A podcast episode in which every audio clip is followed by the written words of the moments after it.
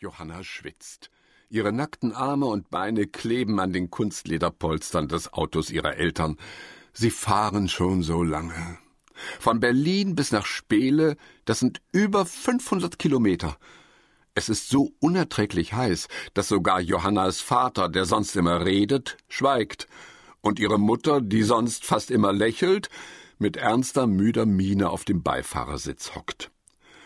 Sehnsüchtig lässt Johanna ihren Blick über das in der Sonne glitzernde Wasser der Fulda gleiten. Da müsste man jetzt reinspringen können. Oder man müsste mit so einem kleinen Sportboot unterwegs sein, den Wind um die Nase haben. Johanna legt ihren Kopf zurück und schließt kurz die Augen. Robert.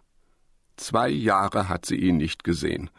So ganz genau kann sie sich nicht mehr an ihn erinnern. Er war kleiner als sie, das auf jeden Fall und er hatte sehr blaue Augen. Viel gespielt haben sie damals nicht zusammen, als Johanna mit ihrer Mutter für eine Woche in Spele war. Robert war seltsam. Er war irgendwie unnahbar. Ob er sich inzwischen verändert hat? Kinder, kommt zu euch! Wir sind da! Johannas Vater bremst und stellt den Motor ab.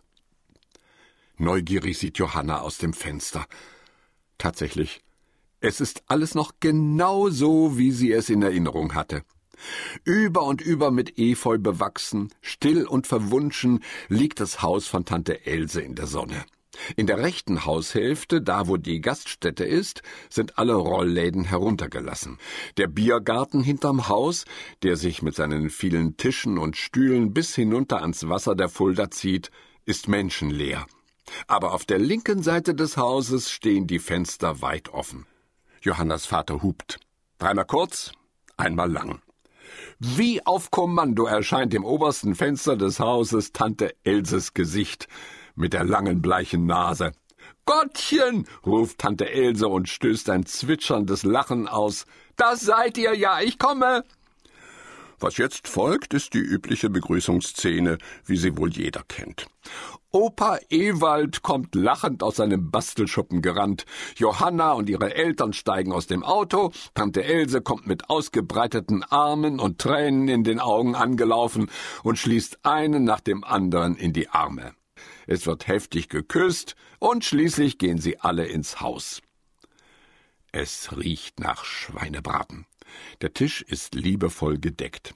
Alwine, die Haushälterin, bringt immer mehr Schüsseln mit Fleisch, Kartoffeln und Gemüse.